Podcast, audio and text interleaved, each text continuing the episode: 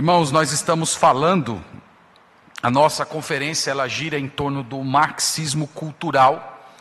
E eu disse ontem na abertura da conferência que o, o, o, o marxismo cultural ele não pode ser visto apenas como um, um único movimento, uma única força, como se fosse uma espécie de um partido. Ele possui diversos tentáculos, ele possui, eu comparei a um, a um rio que recebe diversos afluentes, que interage e modifica. E hoje nós vamos observar um desses afluentes mais fortes, ao lado da revolução sexual, que nós vamos falar especificamente amanhã, pela manhã.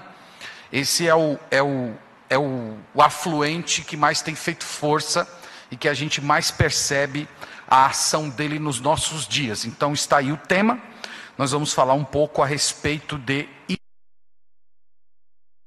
vocês vão ver que nós vamos transitar por vários caminhos, vamos transitar principalmente no movimento feminista, porque é lá que está a, a gênese, o início de todo esse movimento. Então, como sempre fazemos, vamos começar com uma, com uma definição de ideologia de gênero. coloquei uma, uma definição bem simples, bem básica.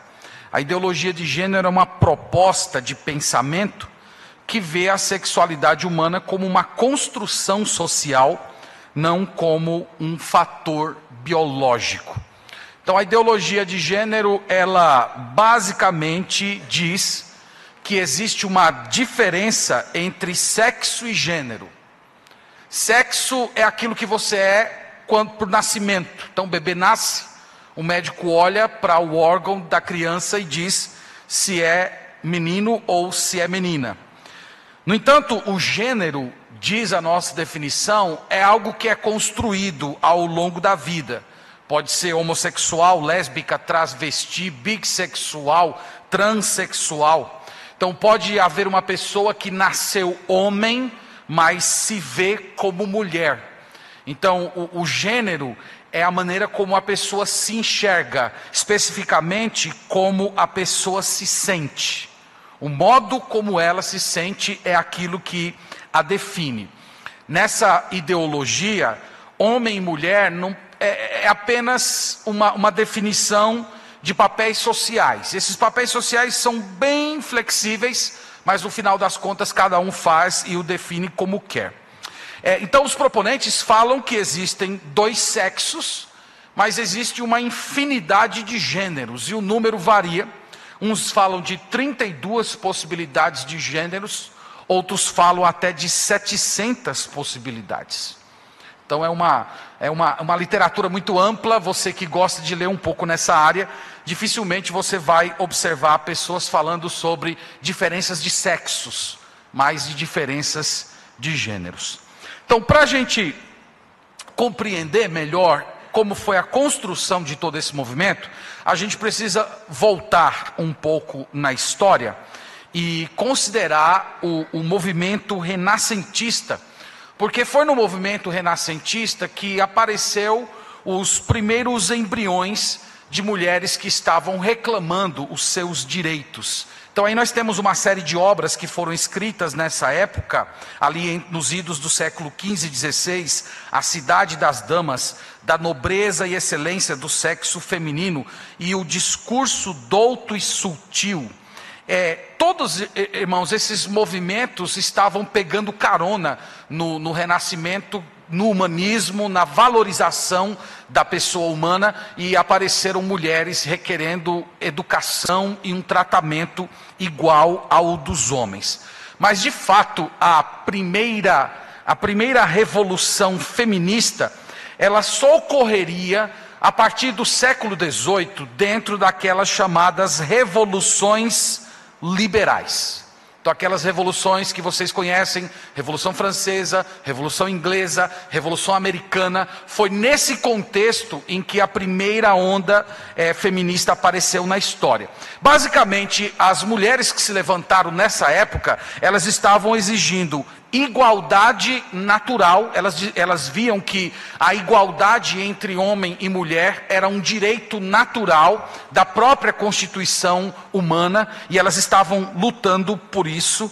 E uma coisa que é bem irônica é que essas mesmas revoluções que dariam origem ao capitalismo moderno como nós conhecemos hoje, foram justamente essas revoluções que criaram as condições para as mulheres exigirem os seus direitos. Nós vamos mencionar daqui a pouco que o capitalismo tem feito muito mais pela mulher do que o socialismo e do que as feministas estão requerendo.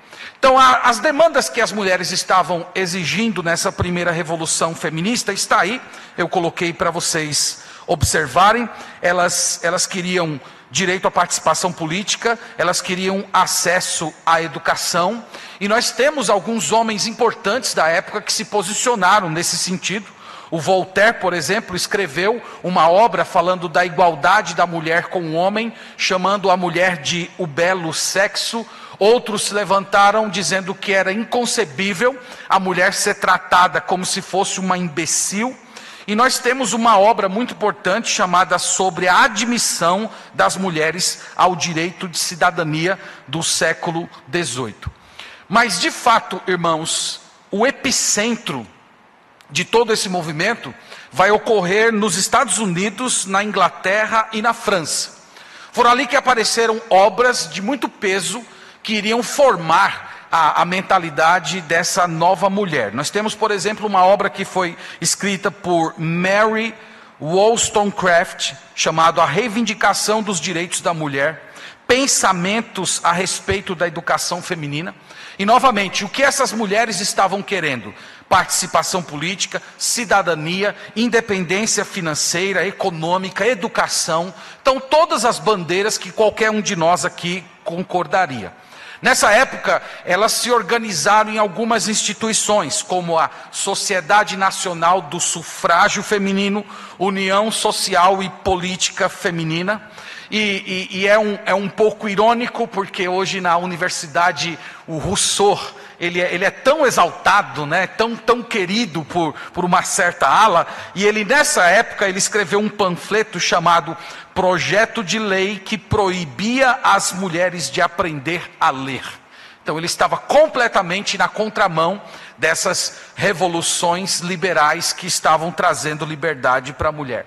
Então, me, meus irmãos, toda essa, todo esse ambiente foi o que gerou a possibilidade da mulher se expressar e desejar e lutar por aqueles direitos que elas herdaram e estão desfrutando até os dias de hoje. Quando nós chegamos ali por volta do final da Segunda Guerra Mundial, praticamente elas já haviam obtido igualdade jurídica. Essa seria a primeira fase da chamada Revolução Feminina. Uh, eu quero trazer uma frase aqui eu, eu gosto de chamar de a profecia do Mises. O, o Mises foi um, foi um grande homem da chamada Escola Austríaca de Economia, você que já deve ter ouvido falar dele.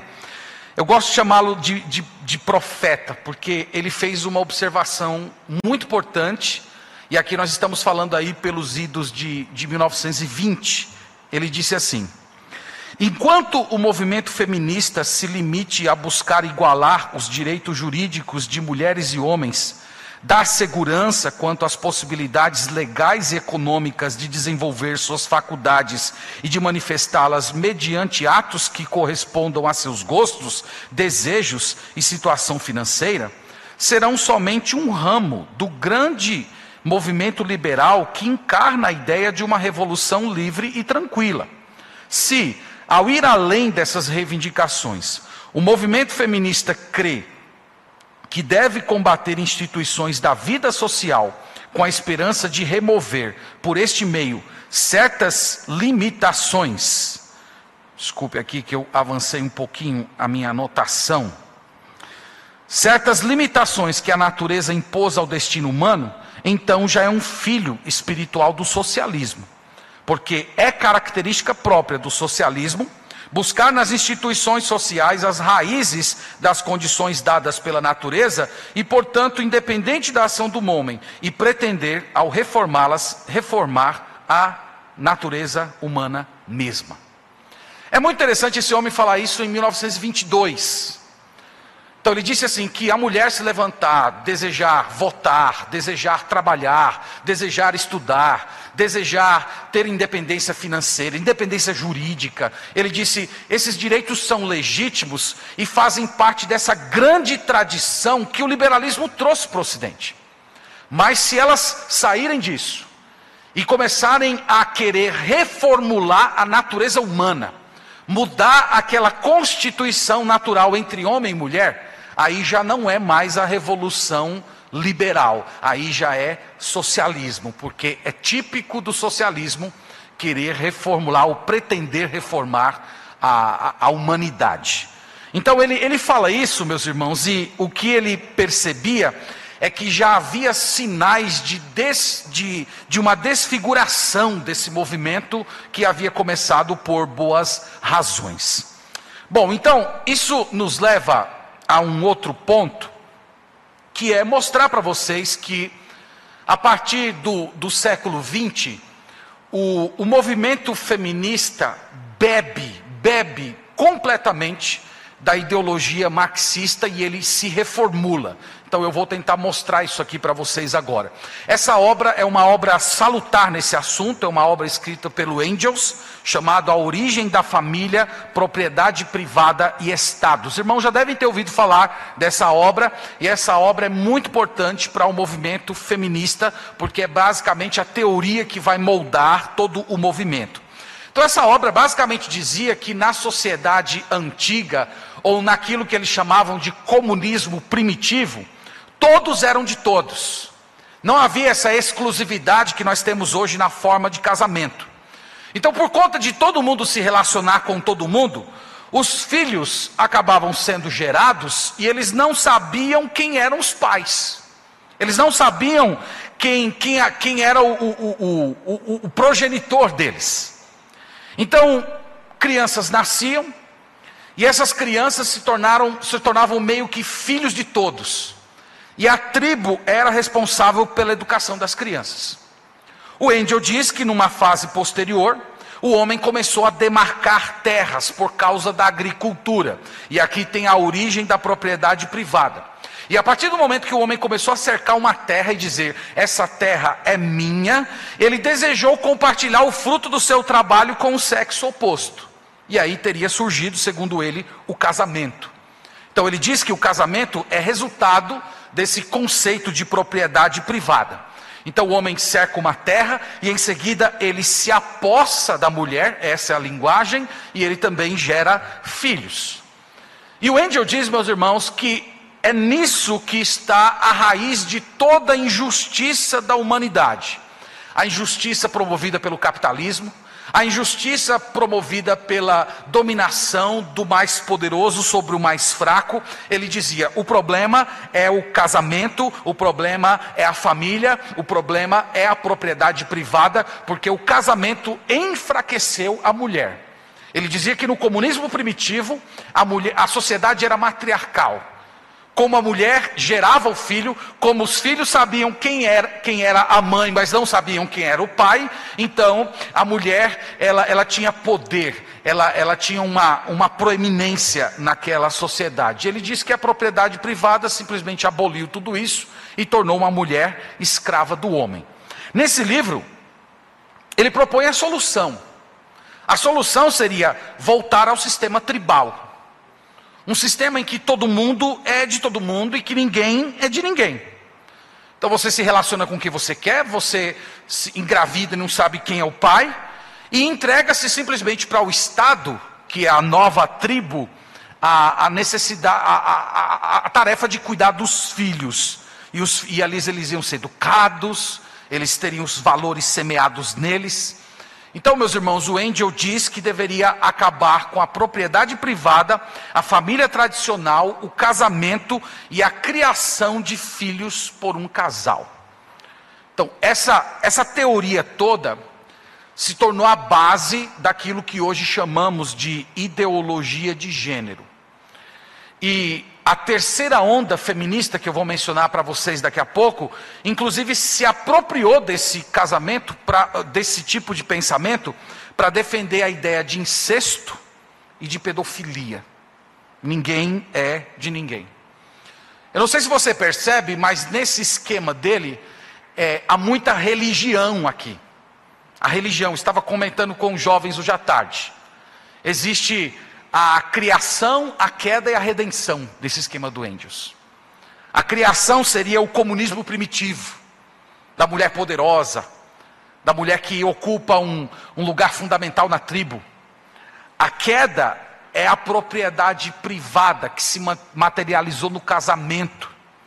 E a redenção seria a revolução para abolir a propriedade privada, a família e o casamento. Então, é um esquema bem religioso, e essa se tornaria, doravante, a marca do, do feminismo. Dito isso, nós temos um, um experimento dessa, desse esquema. Esse esquema ele foi gestado no, no ambiente mais acadêmico, mas ele foi aplicado a uma sociedade, que foi na, no caso da Revolução Russa. A Revolução Russa, quando aconteceu a partir de 1917, 18, ela se propôs a aplicar isso e trazer um, um futuro melhor para as mulheres. Então, a, a, propaganda da Revolução Russa é que as mulheres seriam libertas das obrigações domésticas. Já pensou, irmãs? Que maravilha de Revolução Russa, não é? A mulher não ia precisar mais cozinhar, porque existiriam restaurantes públicos ela não precisaria mais lavar roupa porque haveriam lavanderias públicas. A mulher não precisaria mais limpar a casa porque o Estado teria pessoas designadas para fazer a limpeza da casa. Ela não ia precisar nem criar os filhos, porque haveriam escolas, jardins de infância, creche.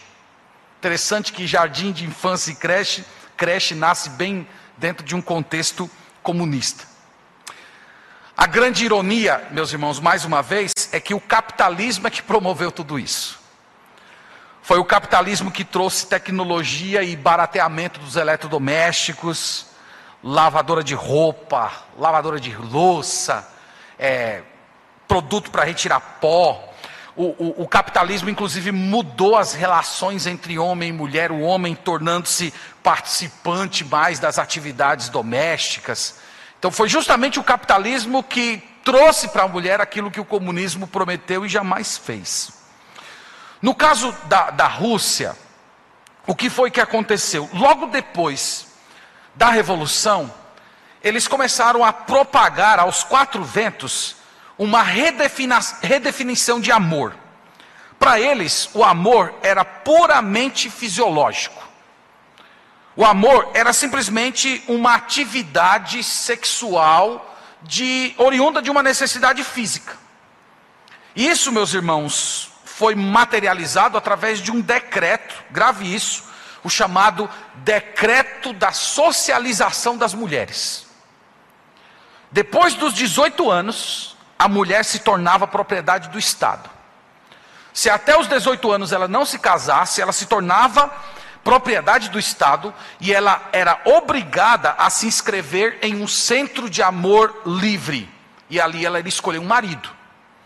E os homens poderiam ir a esse centro de amor livre e escolher uma mulher para se casar, mesmo sem o consentimento delas.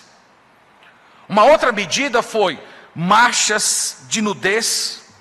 Eles criaram cabines públicas para relações sexuais. As jovens eram assediadas todo o tempo a se relacionar sexualmente com jovens, e se elas se negassem, elas eram chamadas de burguesas, elas eram vistas com desconfiança. Um outro passo da Revolução Russa foi a legalização do aborto. Mais de 80% das mulheres da, da, antiga Rússia e União Soviética praticaram aborto. Era uma coisa tão disseminada que as pessoas diziam que o aborto era o primeiro contraceptivo. Há histórico de mulheres que praticaram 20 abortos. que para uma mulher da, da Rússia abortar, bastava ela tomar um gole de, de vodka e dar três pulos que ela abortava. Mulheres que ficaram com o útero tão danificado que elas poderiam ter um aborto só em caminhar. Foi isso que eles ofereceram para as mulheres. Há muitos relatos de estupro, de violência pública e de prostituição Karl Marx disse que quando o, o, socialismo fosse implantado, uma das primeiras coisas que acabaria foi, foi, seria a prostituição. E aí a grande ironia é que as prostitutas da União Soviética eram chamadas de as marxistas.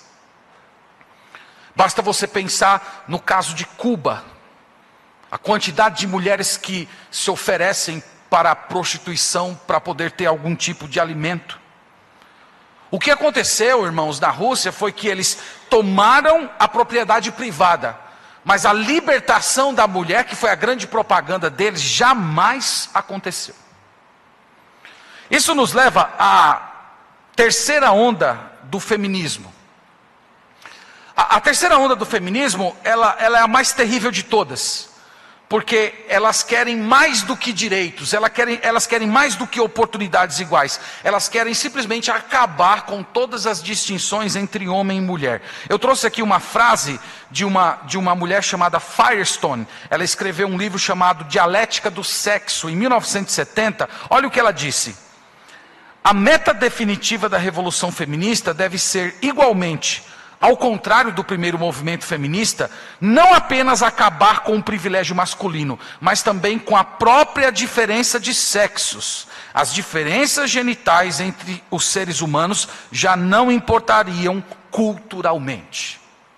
Então não é mais igualdade que elas querem a partir dessa terceira onda. Elas querem abolir diferenças entre homens e mulheres. A Judith Butler, no livro questão de gênero, feminismo e subversão da, da identidade, ela diz assim: o gênero é uma construção cultural, por isso não é nem resultado causal do sexo, nem aparentemente fixo como sexo. Ela diz ainda: homem e masculino poderiam significar tanto um corpo feminino como um masculino, mulher e feminino, tanto um corpo masculino como feminino. Então é abolindo completamente essas diferenças. Você pode ser, ter um corpo masculino, mas ser feminino, ser feminino num corpo masculino. A terceira onda vem com força nisso. Essa mesma Firestone que escreveu a dialética do sexo, ela propôs um programa para a implantação dessa ideologia. Ela diz assim: primeiro, abolir a função reprodutiva das mulheres de acordo com tecnologias de reprodução artificial e a legalização do aborto. Então, acabar com a gravidez geração de filhos em laboratório e aborto. Segundo lugar, conseguir independência econômica de mulheres e crianças por meio de um sistema socialista. Então, implantar o socialismo para ter independência econômica de mulheres e crianças. Terceiro, incluir mulheres e crianças em organizações que destruam as distinções sociais entre homens e mulheres, adultos e crianças. Então, instituições que iriam formar, mudar a mente, pegar a, a consciência das pessoas e acabar as distinções. Quatro, alcançar a liberdade de todas as mulheres e crianças para fazer o que quiserem sexualmente. Veja o que está sendo dito: crianças fazerem o que quiserem sexualmente. Eu, eu, eu irmãos, li muito a respeito dessa, dessa mulher e desse movimento. Eu estava dizendo ao pastor Marcos hoje à tarde que teve um dia que eu fiquei perturbado eu, eu, eu não dormi direito à noite, porque são coisas tão bizarras que os habitantes de Sodoma ficariam escandalizados em ver isso. Ela, ela dizendo como é que os pais deveriam fazer sexo com os filhos, dizendo que o, os pais deveriam apenas é, se assegurar que, eu estou procurando as melhores palavras possíveis, anatomicamente falando, a criança tenha condições de receber alguma coisa sendo introduzida nela. É isso que elas, que elas propõem. E, e, e fala-se longamente isso. Sexo com crianças, abolindo completamente isso, irmãos. E o grande projeto é destruir a família monogâmica, a família ocidental, semeando ódio e ressentimento entre homem e mulher. Elas diziam que homem e mulher são entes irreconciliáveis, elas favoreciam o lesbianismo, elas diziam que o casamento, o relacionamento entre homem e mulher não passa de estupro legalizado. É, é, é, é na esteira desse movimento que surge um outro, que é, uma, que é um, um, um submovimento desse, chamado a, a ideologia do queer. Esse movimento é um movimento chamado movimento de pós-identidade, porque aqui é, não é apenas abolir as diferenças, mas é simplesmente acabar com as categorias de homem, mulher, gay e lésbica. Eles vão muito mais longe. Então, esse pessoal, até o modo deles se vestirem, é para confundir as pessoas. Então você pode ver assim, olha, vocês que são mais jovens devem estar bem mais inteirados disso, vendo isso, porque isso está em todo lugar. Então você pode ter um, um sujeito que ele tem um cabelo grande, como se fosse um cabelo de mulher, uma barba, mas ele usa batom, e ele usa um espartilho, ele é musculoso e ao mesmo tempo tem uma calça masculina. Então você olha para ele, ele tem uma, algumas coisas que são de mulheres, tem outras coisas que são de homem, e, e você não sabe definir ao certo o que é. Então esse é o chamado queer. E esse movimento, ele, ele, ele está enraizado em universidades. Nos estudos lésbicos da Universidade de Colômbia e da Universidade de Nova York. Eles produziram muito material, revistas acadêmicas, dizendo que a melhor maneira de disseminar o movimento queer no mundo era retirar o vogal da palavra menino e colocar o X no lugar. Meninix, ler dessa maneira. E eles produzindo isso para chegar nas escolas. Novamente, meus irmãos, ódio e ressentimento entre homem e mulher. Eles têm uma série de acusações. A primeira está aí postada. A sociedade ocidental não faz distinção entre sexo e gênero para justificar a dominação do homem sobre a mulher. Então se mantém essa distinção tradicional que homem é homem, mulher é mulher, para simplesmente justificar o fato que o homem subjuga a mulher. A outra acusação é contra a igreja. A igreja, nessa ideologia, ela é a responsável, a grande responsável por todas as formas de preconceito, porque ela impõe às pessoas um modelo de família como é fundamentado na Bíblia. E esse movimento, meus irmãos, ele se organizou e apresentou uma série de propostas e soluções. A primeira delas é massificar por meio da mídia e da educação que sexo e gênero são distintos. E usar o Estado para impor essa agenda, reforçando o conceito de identidade de gênero. Então, na mídia e no Estado, identidade de gênero, identidade de gênero, até as pessoas comprarem essa ideia. A outra questão que eles propõem como solução é retratar a prática sexual não mais como algo moral, mas uma escolha natural. Então não existe certo e errado quando diz respeito a sexo. Existe simplesmente gosto. A outra estratégia, rotular de preconceituoso quem defende o modelo da família tradicional. A outra proposta, ensinar crianças nas escolas todas as formas de sexualidade, incentivando-as a experimentar todas as opções para poder escolher a sua própria. Então ensina tudo, diz: não, você não escolhe o que você quer, vai experimentando, vai experimentando, vai experimentando, até você encontrar uma que você se identifique. Houveram, meus irmãos, várias audiências públicas na Câmara, na Câmara, Federal, dizendo que nós tínhamos que quebrar tabus relacionados à sexualidade das crianças. Uma estratégia pouco mais aplicada é o uso da mídia. Tem aí algumas algumas imagens que eu coloquei para vocês. Uma imagem é da da revista Escola, não é? Acho que está dando para vocês verem aí. Então, vamos falar sobre ele. E vocês estão vendo que é um menino vestido com uma roupa de, de, de bailarina. Lá atrás você tem uma foto da famigerada malhação, em que os meninos estão usando saia para se sentirem como mulher. Então, essa, do, do outro lado, você tem a, o, o Criança Esperança, com diversos homossexuais participando. Então, a estratégia é usar os artistas para reforçar a ideia de identidade de gênero. Lembra que eu falei para quem veio ontem? Eu disse que o, o Gramsci tinha, tinha pensado os novos teóricos da revolução dele. E esses novos teóricos não seriam os teóricos do gabinete. Seriam os teóricos inorgânicos, intelectuais inorgânicos, pessoas comuns, especialmente os artistas. Então, as novelas retratando a família tradicional como algo ultrapassado, os cristãos como sendo conservadores, gente preconceituosa. Os jornais reforçando a ideia de preconceito, elogiando ações do governo que reformem e que promovem a identidade de gênero. No, no âmbito do governo, nós temos o apoio a diversos movimentos que estavam na esteira da agenda de ideologia de gênero. Eu separei algumas reportagens para vocês verem. É, o, o, essa tem como tema assim: o, o governo Temer reduz a zero repasses a políticas contra a homofobia. Planalto diz investir em campanha. E aí diz assim, deixa eu ver se tem aí para vocês verem. Tem. De 2008 a 2017, o governo federal desembolsou pouco mais de 15,1 milhões para a agenda da defesa da população LGBT, dos quais 9,1 milhões foram pagos nos últimos três anos do governo Lula. Fora isso, meus irmãos, fora o, o incentivo da, da Lei Rouanet para as passeatas LGBTs que se espalharam por todo o Brasil.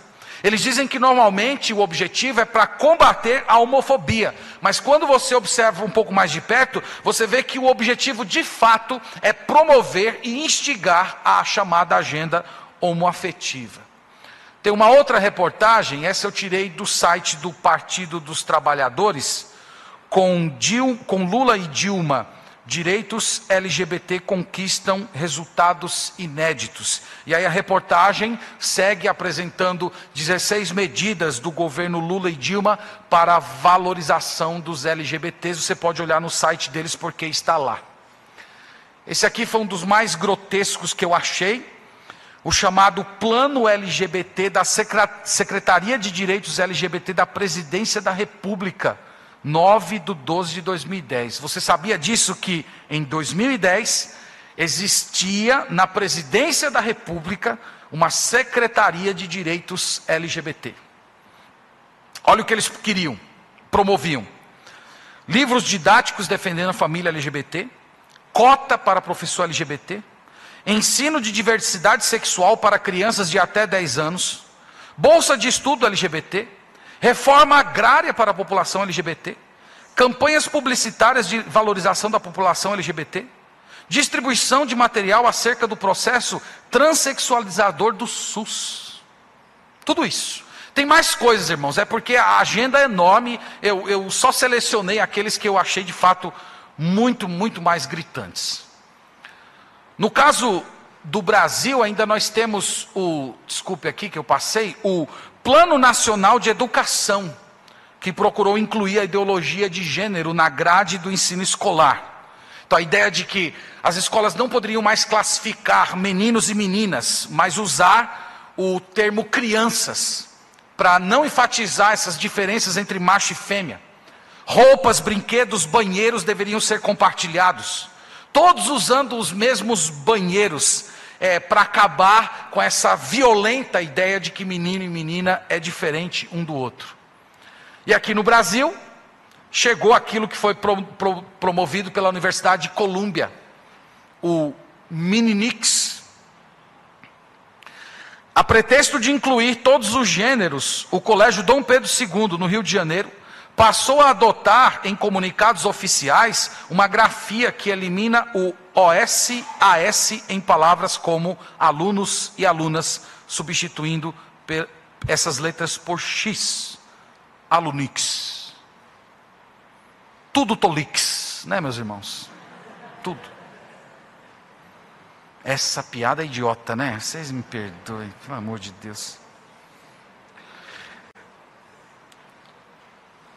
Aqui nós temos um, um outro projeto que é de sexualização das crianças. É o projeto de lei 5002 de 2013 do Jean Willis, do PSOL e da Érica Cocai do PT, que fala sobre troca de sexo.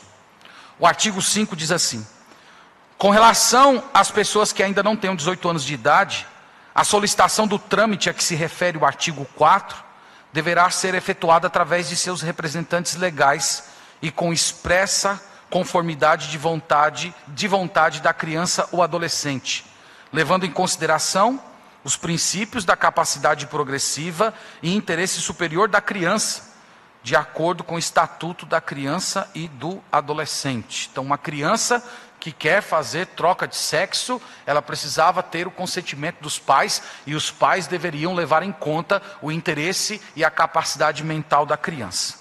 O parágrafo primeiro diz: quando, por qualquer razão, seja negado ou não seja possível obter o consentimento de algum dos representantes do adolescente, ele poderá recorrer à assistência da Defensoria Pública para autorização judicial, mediante procedimento sumaríssimo que deve levar em consideração os princípios da capacidade progressiva e interesse superior da criança.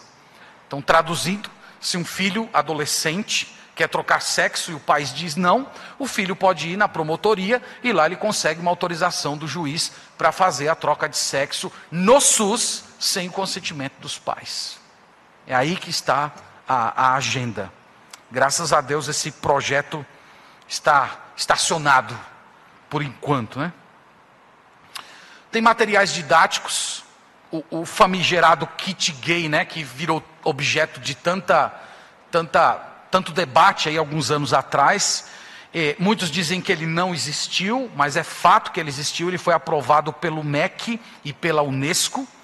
E tem um gibi que foi distribuído na cidade de Salvador, na, na, nas escolas públicas. Esse gibi é chamado Igual a Tudo na Vida. Infelizmente, eu acho que não vai dar para vocês lerem, mas eu separei aí uns diálogos, só para vocês terem uma ideia. Aqui tem uma criança, bem pequenininha, dizendo assim: Não é fácil crescer quando todos dizem que aquilo que somos é pecado ou vergonhoso. Não foi fácil meu pai ouvir meu pai dizer tantas vezes que quase tudo que eu queria, sentia ou fazia não era coisa de menino, mas eram as coisas que eu sentia ou fazia. Eu era o quê? Então, é uma criança que está falando isso no gibi. E aí tem uma cena que eu não sei se dá para vocês verem bem, que é a desse rapaz musculoso aqui. É, essa cena do rapaz musculoso, ele está com uma namorada do lado, uma menina de biquíni, e ele diz assim: Enquanto todos estavam loucos pelo biquíni da namorada dele, eu não parava de olhar para ele. E aparece uma outra cena em que tem um pai de uma família tradicional dando um tapa na cara desse filho, e no outro, no outro, na outra cena, ele está sendo acolhido por uma família de, de homossexuais, dizendo assim: é aqui que eu me sinto seguro. Foram gastados pelo governo do estado da Bahia mais de 200 mil reais para fazer esses gibis chegar na mão das crianças da nossa escola. Isso aqui, irmãos, não é lutar contra preconceito.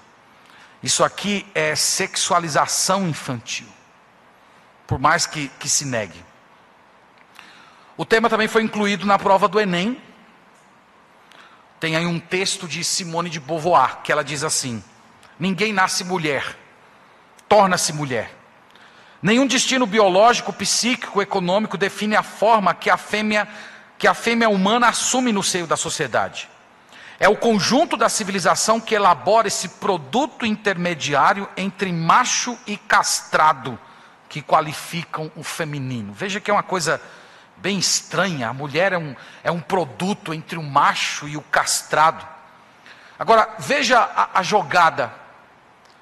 Se as escolas que preparam seus alunos para o Enem percebem que textos de Simone de Beauvoir estão caindo na prova, o que essas escolas vão fazer? Elas vão colocar os alunos de ensino médio para ler Simone de Beauvoir. Essa é a jogada. Isso aqui já foi muito mais gritante Aquenda ou Pajubá. Conheça o dialeto secreto utilizado por gays e travestis. Isso também foi do Enem de 2018. Nhayamapô, não faça alocar e pegue no meu acué, deixe de equé, senão puxo meu picumã. Entendeu as palavras dessa frase? Se sim, é porque você manja alguma coisa de Pajubá, o dialeto secreto dos gays e travestis. Então, novamente, isso está caindo no Enem. Se está caindo no Enem, logo os alunos de ensino médio vão querer se interessar a conhecer esse tipo de coisa. Então, meus irmãos, é uma estratégia muito bem organizada, articulada em diversas fontes, que inclui mídia, governo, ONU, entidades de minorias, tudo isso para se opor à família tradicional e sexualizar as crianças e ainda chamar de preconceituoso quem se posiciona contra. Eu coloquei algumas frases aí do do, do Marx e, e do Gramsci, que eu acho que não dá para vocês acompanharem, mas está escrito assim: é evidente que com a abolição das atuais relações de produção, desaparecerá também a comunidade de mulheres que deriva dessas relações, ou seja, a prostituição oficial e não oficial. A prostituição oficial é a mulher casada, e a não oficial é essa que que todos nós conhecemos. Então, Marx disse que uma vez que abolisse a propriedade privada, isso naturalmente deixaria de, de existir. Uma outra frase do, do Gramsci, ele diz assim: Nós vamos destruir o Ocidente, destruindo sua cultura. Vamos nos infiltrar e transformar sua música, sua arte, sua literatura contra eles próprios. Então, toma a cultura e depois joga a cultura contra a gente. Tem mais uma dele aí, que ele diz assim: O mundo civilizado tem sido saturado com o cristianismo por dois, dois mil anos. E um regime fundado em crenças e valores judaicos cristãos não pode ser derrubado até que as raízes sejam cortadas. Esse é o grande projeto dele para o Ocidente, e ainda tem tanta gente falando que isso é teoria da conspiração mas está aí, fica para o seu, fica para o seu bom juízo. Não tomem quartéis, tomem escolas e universidades. Não ataquem blindados, ataquem ideias. Veja que ele vem é, aqui é, meio que na contramão do marxismo leninista, que falava de tomar através da força para implantar a chamada hegemonia. Meus irmãos, é, tem um documentário que eu queria estimulá-los para ler, para assistir. Ele está no YouTube, chama-se Lavagem Cerebral. É interessantíssimo. Ele foi exibido na Noruega alguns anos atrás e esse esse documentário ele praticamente virou o, o, o contexto nórdico de cabeça para baixo nessa discussão do gênero. Por quê? Porque uma série de cientistas fizeram experimentos que mostraram que existem diferenças inatas entre homens e mulher. Homens e mulheres. E esse, e esse documentário foi tão marcante que o Conselho Nórdico de Ministros suspendeu os fundos do Instituto Nórdico de Gênero. Então vale a pena você assistir esse documentário, eu acho que são cinco ou seis episódios, chamado Lavagem Cerebral Vale a pena você dar uma olhada nele, vai ser bastante instrutivo. Perdi meu tempo aqui, pastor, de novo, ainda tenho aí? Tem tempo ainda? Tá, meus irmãos, eu gostaria de olhar com vocês alguma coisa na, na Sagrada Escritura. Nós vamos abrir a palavra de Deus em Romanos capítulo 1. Foi o texto lido pelo pastor Nicolas na abertura dessa programação.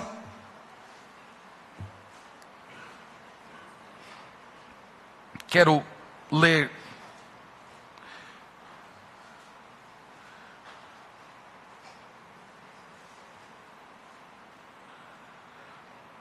Vamos ler a partir do verso 18. Eu quero apenas sinalizar alguns princípios Verso 18 diz: A ira de Deus se revela do céu contra toda impiedade e perversão dos homens que detém a verdade pela injustiça. Então, o texto sagrado, meus irmãos, inicia dizendo que o Senhor está irado. Essa ira dele já é evidente. Vocês sabem que a Bíblia fala de uma ira futura que vai ser derramada sobre a humanidade. Mas o apóstolo Paulo está dizendo que os primeiros sinais dessa ira já podem ser percebidos na presente dispensação. Deus está irado.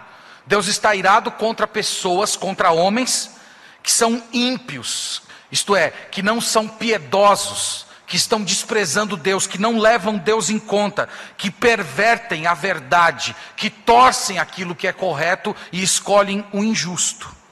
No verso 19, ele mostra como essa impiedade se manifesta. Porquanto o que de Deus se pode conhecer é manifesto entre eles, porque Deus lhes, lhes manifestou. Porque os atributos invisíveis de Deus, assim como seu eterno poder, como também a sua própria divindade, claramente se reconhecem desde o princípio do mundo, sendo percebidos por meio das coisas que foram criadas. Tais homens são, por isso, indesculpáveis. Então, a, a perversão deles se manifesta nisso, no fato de que eles abafam o conhecimento do Deus verdadeiro. O texto aqui diz que Deus se manifestou. O texto está dizendo que a criação testemunha que existe um Deus, e esse Deus é divino. Em outras palavras, esse Deus é um ser distinto da criação. Ele não pode ser confundido com a criatura. Ele é distinto das coisas que foram criadas. A criação manifesta isso.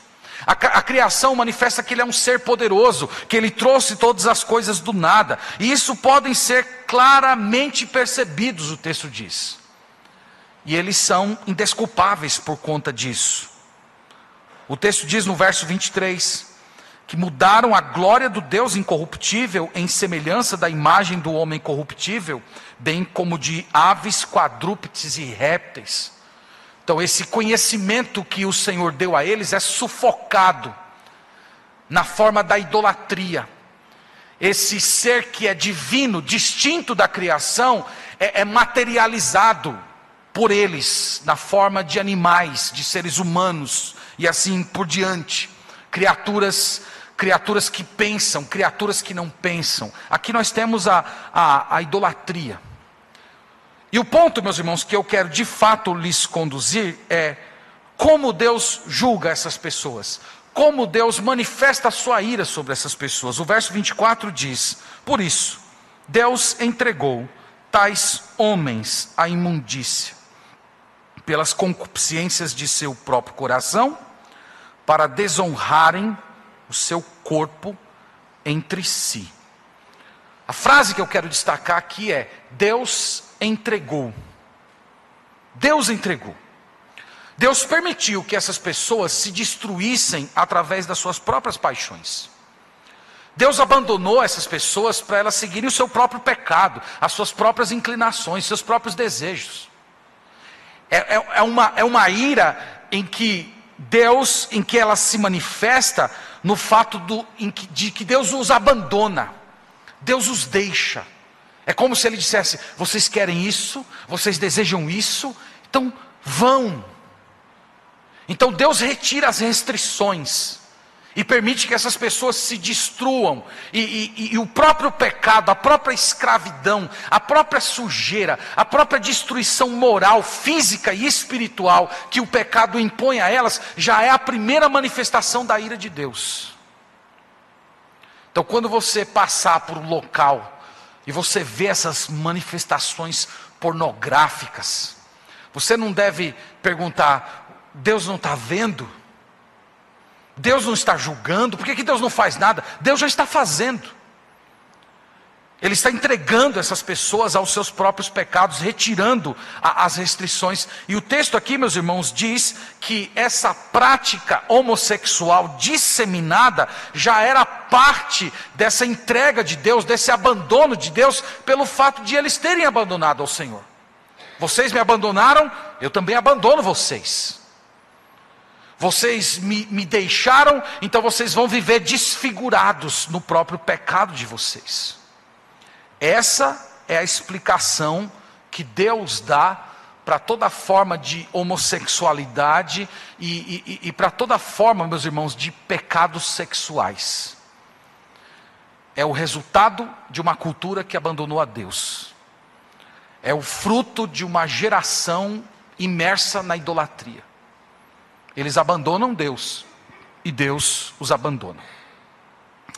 Diante disto, e aqui eu estou começando a caminhar para minhas palavras finais, qual deve ser a nossa postura diante de tudo que falamos? Primeiro, nós precisamos reafirmar que nós somos contra a homofobia.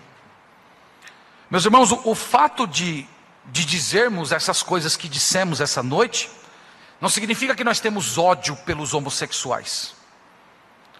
O, discurso dos promotores da ideologia de gênero é dizer que afirmar aquilo que nós afirmamos hoje é homofobia, ódio. Mas não, isso é mentira. Isso é parte desse jogo de palavras deles. Nós não odiamos homossexuais. Nós não queremos desrespeitar homossexuais.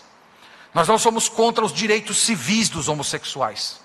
Nós não queremos vê-los sendo humilhados, agredidos. Nós não queremos vê-los apanhando por causa daquilo que eles fazem na vida privada. O povo de Deus deve se levantar e dizer esse tipo de coisa. A segunda postura é que nós precisamos reconhecer os perigos da ideologia de gênero e todas as suas consequências. Meus irmãos, essas diferenças entre homem e mulher, elas foram criadas pelo nosso Deus. O homem não pode reinventar isso sem se tornar um ser desfigurado. A, a, família, ela não pode ser rebaixada como uma mera possibilidade, uma mera convenção social. Inclusive, o próprio Estado, a igreja, é construída na base da, da família. Lembre-se que o que a ideologia de gênero está propondo não é a construção de uma, de uma civilização laica. Eles estão promovendo paganismo. O que eles estão promovendo é religião, é paganismo. Mas eles querem dar isso uma conotação de um discurso neutro, de uma, de uma separação de, de religião e Estado, mas isso é um grande engodo. Uma outra postura é que nós precisamos reconhecer que os proponentes da ideologia de gênero foram além da defesa dos oprimidos. É verdade, meus irmãos, que há pessoas que são espancadas por causa da sua vida sexual, há muitas mulheres que são oprimidas, abusadas e outras até mortas. A ideologia de gênero, contudo, ela não se contenta em apenas fazer justiça às mulheres, ela deseja subversão, ela deseja reverter os papéis entre homem e mulher e abolir todas as diferenças entre macho e fêmea que são estabelecidos na identidade biológica. Então lembre-se disso. Uma outra postura é que nós precisamos reconhecer que esse tema gênero não é secundário. Você diz, ah, isso é um assunto deles, isso tem nada a ver com a gente. Não, meus irmãos. Isso afeta princípios básicos da nossa vida, da fé cristã, criação de filhos, igreja, família. Nós temos que lembrar que os valores da Escritura estão acima da cultura e nós precisamos defendê-los. Uma outra postura. Nós precisamos reafirmar que a distinção entre sexo e gênero não existe. Isso é pura semântica, isso é jogo de palavras. Deus criou dois sexos, Deus criou dois gêneros, macho, fêmea, homem e mulher. Sexo e gênero é questão de biologia, não é questão de ideologia. Não é uma construção, uma construção, uma construção social, como eles querem dizer. Um outro ponto é que nós precisamos dar uma atenção aos homossexuais. Nós temos que fazer uma distinção entre o homossexual e o homossexualismo. O homossexualismo é um ativismo é uma ideologia. Então nós não estamos aqui falando contra o homossexual, nós estamos falando contra o homossexualismo, que é uma filosofia muito bem organizada, que visa culpar a igreja, a família tradicional, de perseguir, de matar homossexuais com o objetivo de ganhar poder. Há muitos homossexuais, inclusive, que são completamente contra essa agenda. Isso aqui, meus irmãos, não pensem, não pensem diferente, é parte de um grande projeto político, que começa com a vitimização. Eles dizendo: nós somos perseguidos, nós somos odiados, estão matando a gente. Aí eles afrontam a população para despertar antipatia, pegando símbolos religiosos, por exemplo, e, e, e, e maculando símbolos religiosos. E eles fazem isso para conquistar mesmo a antipatia. E quando eles conquistam a antipatia, eles reforçam ainda mais esse discurso de vítima. Ah, nós estamos estão nos impedindo de nos expressar. E através disso, eles ganham mais poder, eles ganham mais dinheiro público e garantem uma série de direitos políticos que ninguém mais nesse mundo tem. Então, é um projeto muito bem organizado. E isso aqui não é homossexualidade. Isso aqui é homossexualismo. E nós temos de nos opor a isso. Mas a parte disso, irmãos, nós temos que dar atenção aos homossexuais. Há muitos que estão chegando na igreja, que precisam de aconselhamento, que precisam ser instruídos, que precisam aprender o Evangelho, converter-se a Jesus, receber poder do Espírito Santo para subjugar os pecados da carne. Uma outra postura, conversamos muito sobre isso hoje à tarde. Nós precisamos ensinar masculinidade e feminilidade bíblica aos nossos filhos. Nunca houve uma crise tão grande na igreja, meus irmãos, de, de, de masculinidade e feminilidade como nos nossos dias. Os homens estão cada vez mais afeminados e as mulheres estão cada vez mais masculinizadas no modo de ser, no modo de pensar, no modo de se vestir. E nós precisamos tomar os homens e ensinar os homens a serem homens, a falar como homens, a se vestir como homens, a se expressar como homens, a ter tonos, como todo homem deve, deve ser. Nós temos que dar atenção ao que eles estão lendo, o que estão aprendendo na escola, os livros que eles estão lendo lá. E, e por último, esse ponto de fato eu quero é, falar um pouco mais sobre ele amanhã, nós podemos e devemos nos pronunciar publicamente sobre questões de gênero. Hoje está um, um discurso muito forte que nós temos que separar a religião do Estado. E, e, se esquece nesse processo que nós que somos da igreja, nós também somos cidadãos. E nós temos o direito e o dever diante das Escrituras de nos expressar. Nós podemos reconhecer que há valores que a humanidade, até a humanidade não cristã, tem consagrado certos valores como sendo supraculturais, que estão acima da cultura, que fazem parte da constituição natural do ser humano. E isso não é uma, uma tentativa de, de implantar um Estado cristão Principalmente nós batistas, né? desde a fundação, os batistas são contra essa ideia de igreja e Estado misturado. Os batistas defenderam isso muito antes dos iluministas. Então não é a tentativa de criar um Estado cristão, mas é lembrar que nós temos uma missão. Nós fomos chamados para ser luz, nós fomos chamados para ser sal, nós fomos chamados para ser profetas do nosso tempo. E grandes homens de Deus na, na história da Sagrada Escritura têm se pronunciado dessa maneira, às vezes se levantado contra autoridades poderosas, às vezes não convertidas, e denunciando os pecados deles. Nós vamos falar um pouco mais sobre isso amanhã.